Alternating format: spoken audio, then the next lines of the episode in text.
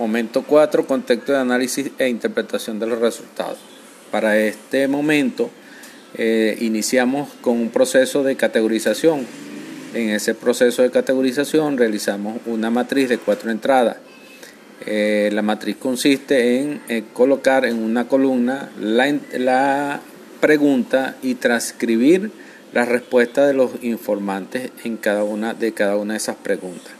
Luego en una siguiente columna se, le da una numeración a, la, a tanto a cada línea perteneciente a la pregunta y a la respuesta y de la respuesta surgieron unas categorías a priorísticas y emergentes con su respectiva subcategoría.